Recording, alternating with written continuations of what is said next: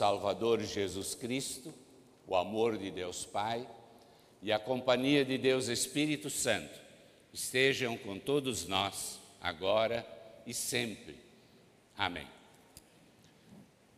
Como já foi anunciado pelo pastor Mateus, o texto base da nossa mensagem nesta manhã é o Evangelho do dia.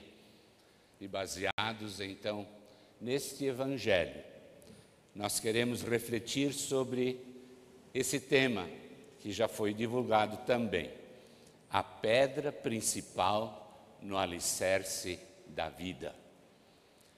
Que Deus nos assista e nos abençoe, abrindo o nosso coração para recebermos a Sua palavra e vivermos esta palavra no dia a dia da nossa vida. Podem sentar.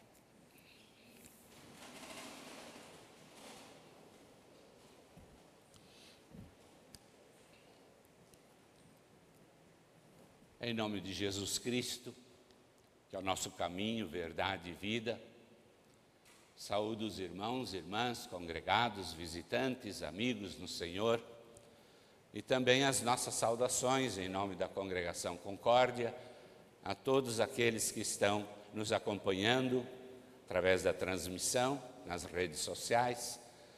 E também saudamos com a bênção e a graça do Senhor que nos acompanham juntos, abrindo seus corações para a palavra do Senhor. De modo muito especial, a minha saudação aos irmãos lá da congregação de Nova Dez, a quem também sempre procuramos acompanhar e servir. A pedra principal no alicerce da vida. É muito provável que todos nós já tropeçamos alguma vez na vida. No verdadeiro sentido de tropeçar. Pode ser até na perna de uma mesa ou de um banco, pode ser numa cadeira ou num outro objeto qualquer. Talvez até distraidamente também já tenhamos tropeçado em alguma pedra na calçada, andando num campo, isso dói. Ainda mais se a topada que a gente der for no dedinho. Como dói. O ouvinte talvez está se perguntando, mas por que, que nós estamos iniciando uma mensagem baseada no Evangelho falando de tropeços, de dor e de pedra. Mas é que o texto do Evangelho de hoje, entre outras muitas coisas, ele fala sobre pedra. Pedras que fazem mal e pedras que fazem bem.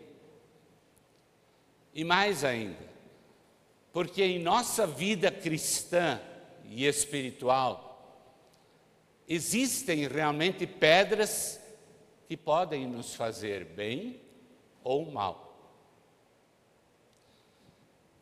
Na leitura antes feita, nós ouvimos que o Evangelho inicia com a história dos lavradores maus. Uma parábola narrada pelo próprio Salvador Jesus e que ela está registrada em três dos quatro evangelhos: Mateus, Marcos e Lucas. Por diversas vezes, através de parábolas, Jesus ressaltou que ele se sentia muito triste com a ingratidão dos israelitas pelo fato de eles não compreenderem e aceitarem o plano de Deus em relação a eles. E esse sentimento divino, de uma certa forma, também está bem presente na leitura do salmo que fizemos e da própria palavra de Isaías, que também foi ouvido. Mas na parábola dos lavradores maus, Jesus começa falando sobre uma determinada vinha. Certo agricultor fez uma plantação de uvas e ele providenciou todas as instalações necessárias para a produção do vinho. Num determinado dia, ele resolveu fazer uma viagem. E, para não deixar a plantação abandonada, ele então arrendou-a para alguns lavradores na condição de que estes entregassem uma parte, uma porcentagem da produção. Quando chegou o tempo da colheita, o dono, o proprietário, mandou esses empregados, os seus empregados, para receberem esta porcentagem dele. E aí começou toda a tragédia. Os lavradores que tinham arrendado aquela terra agarraram alguns empregados do dono, bateram num, assassinaram outro, mataram ainda outro a pedradas, e depois de humilhar os demais por três vezes seguidas, os mandaram embora sem nada. Aí o dono da plantação decidiu mandar o seu próprio filho, com aquele pensamento: o meu filho eles não vão fazer mal. Ao meu filho eles vão respeitar. Mas quando os lavradores viram o filho, conversaram entre si e disseram: Este é o filho do dono. Ele vai herdar toda a plantação. Então vamos matá-lo também. E daí a plantação será nossa.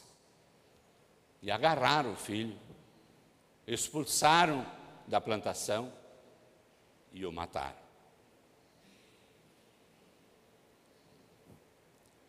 O que será que Jesus quer ilustrar com essa história?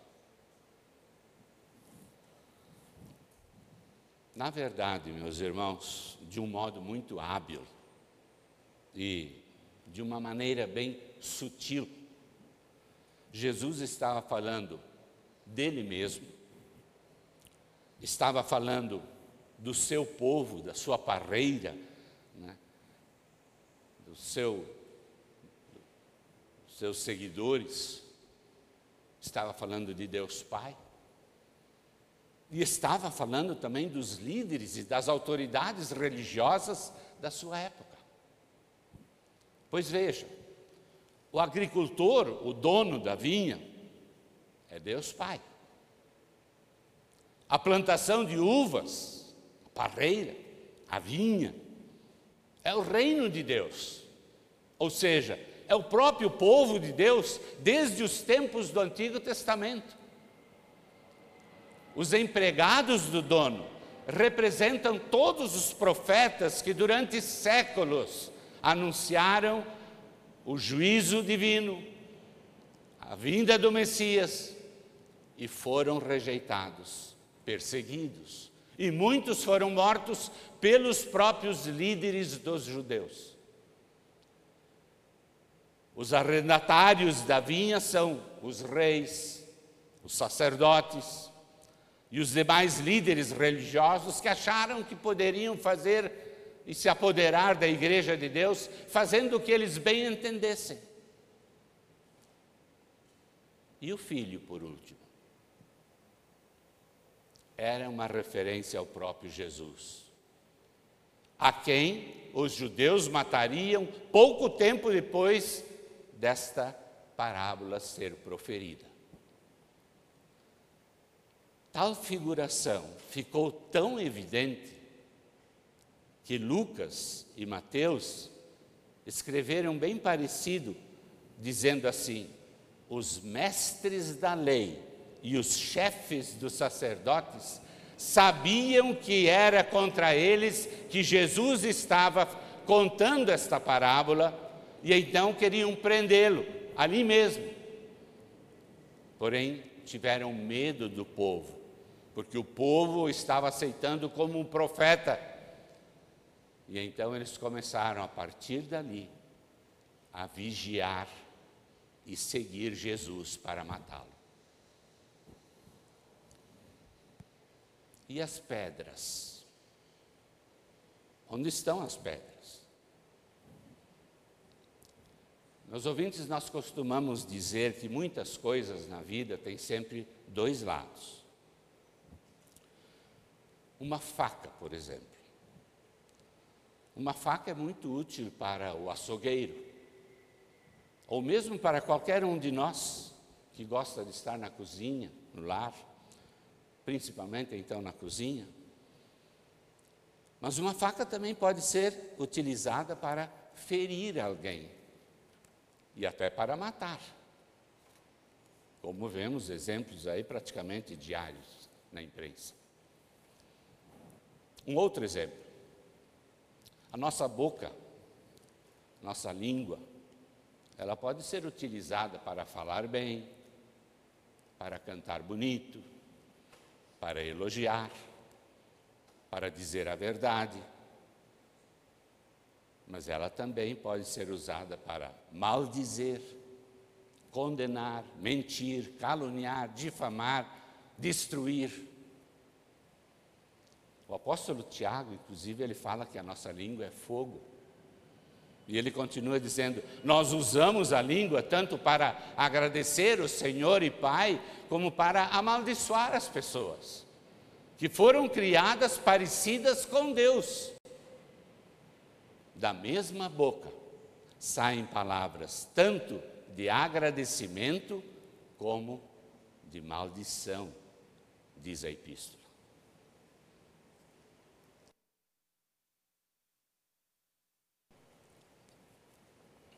E isto aconteceu para Jesus. E assim chegamos então às pedras. Pois na continuação do texto do Evangelho, Jesus fala de si mesmo como sendo uma pedra. Diz assim lá: a pedra que os construtores rejeitaram veio a ser a mais importante de todas.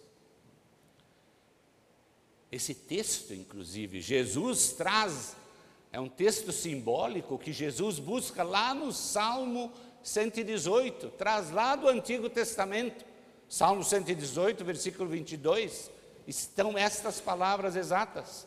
E isso deixa bem claro que ele é a pedra que os construtores rejeitaram, mas que veio a se tornar a mais importante de todas. E isto é válido ainda hoje para vocês e para mim. Para as pessoas que o rejeitarem, ele sem dúvida será uma pedra de tropeço, que machuca, que fere, que despedaça corações. Contudo, para quem acredita, quem crê e confia nele, Jesus passa a ser uma pedra boa, uma rocha firme, uma rocha segura, torna-se a pedra principal no alicerce da sua vida e da minha vida, da nossa vida. Agora perguntamos então: como será que está esse assunto comigo? Como está esse assunto consigo? Como será que isso está na nossa vida? Certamente, Todos nós, sim, todos nós queremos que Jesus seja a nossa rocha firme, a rocha indispensável na base da nossa vida. No entanto, sejamos sinceros.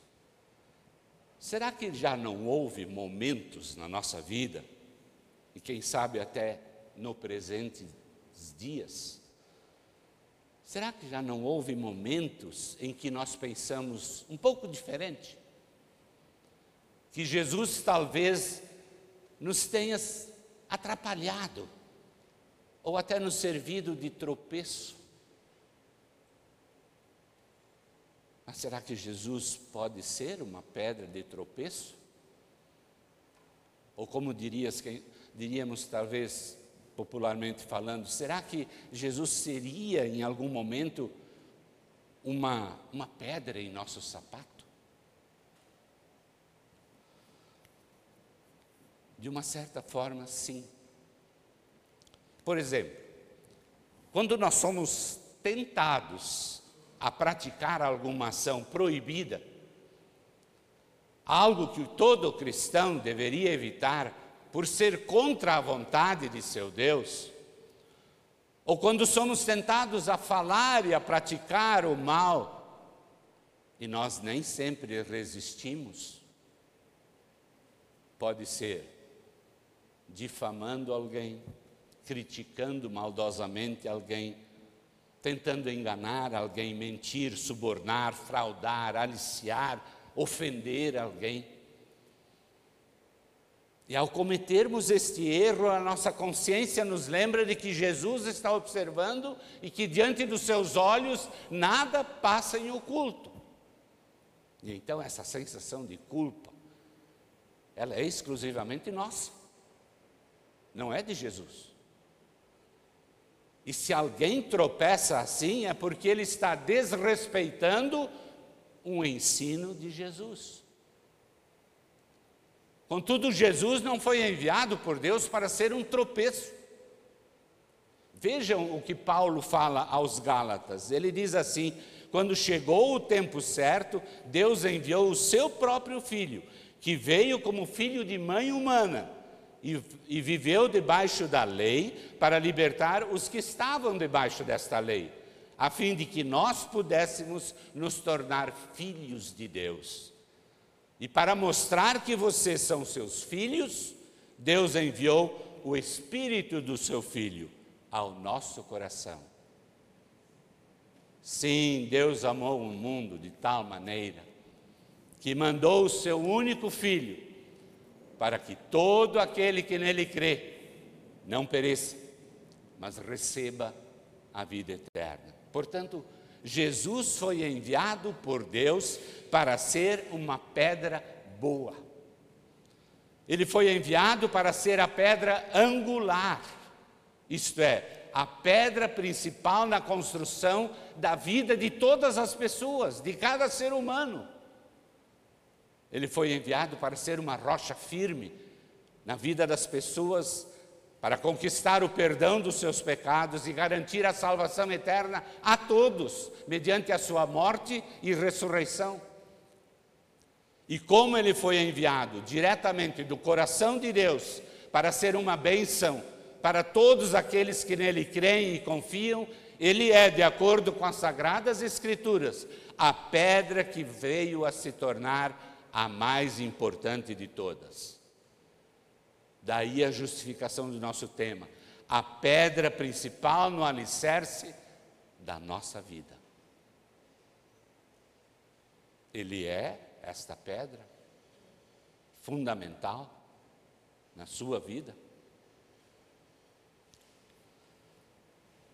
E o texto ainda diz assim, tirado lá do salmista: Isto foi feito pelo Senhor. E daí termina, e é uma coisa maravilhosa. É uma coisa maravilhosa. Sim, é maravilhoso saber que Ele veio para salvar todos nós de nossos pecados e nos redimir através de seu sacrifício e vitória no dia da Páscoa. É maravilhoso crer e confiar, sentir que Ele veio para cuidar da sua igreja, da sua vinha, da sua parreira, do seu povo. Povo esse que hoje nós somos dele. É maravilhoso ouvir, crer, confiar que Deus Pai o enviou para ser a principal pedra no alicerce da nossa vida diária. E uma vez fundamentados nela, nesta rocha firme, nós podemos então seguir tranquilos, seguir seguros, pois diz, dizem também as Escrituras que nem as portas do inferno prevalecerão contra esta rocha eterna. Mas mesmo assim, nunca é demais lembrar para sermos vigilantes e continuarmos precavidos. porque existem muitas pedras que podem nos atrapalhar no caminho da vida. Em contrapartida, é maravilhoso lembrar então também das palavras do Salmo 91, quando lemos ali: Deus mandará que os seus anjos cuidem de você para protegê-lo aonde quer que você vá. Eles vão segurá-los com as suas mãos, para que nem mesmo os seus pés sejam feridos nestas pedras. Queridos ouvintes, sejamos, portanto, muito agradecidos a esse nosso Deus que nos ama tanto, por nós sabermos e crermos que Cristo Jesus foi enviado para ser a nossa rocha de salvação e que Ele deseja ardentemente ser a maior bênção na vida de cada um de nós e não um tropeço. Na segunda carta do apóstolo Paulo, é Pedro, consta que as pessoas que nele tropeçam, diz Pedro, é porque não creram na mensagem de acordo com a vontade de Deus para elas. Vocês creem? Então estão seguros e tranquilos nesta única pedra que é fundamento e alicerce da nossa vida, Jesus. Então, que Jesus continue sendo sempre a nossa rocha firme em nossa vida e que todos nós possamos, então, diariamente, orar com Davi e dizer assim: O Senhor é o único Deus, é a minha rocha, é o meu forte refúgio e Ele me protege aonde quer que eu vá. Ele não me deixa tropeçar e Ele me põe a salvo. Ele é o meu abrigo e com Ele eu estou sempre seguro. Amém. E a paz de Deus, que excede todo o humano entendimento, guarde os nossos corações e mentes em Cristo Jesus para a vida eterna. Amém.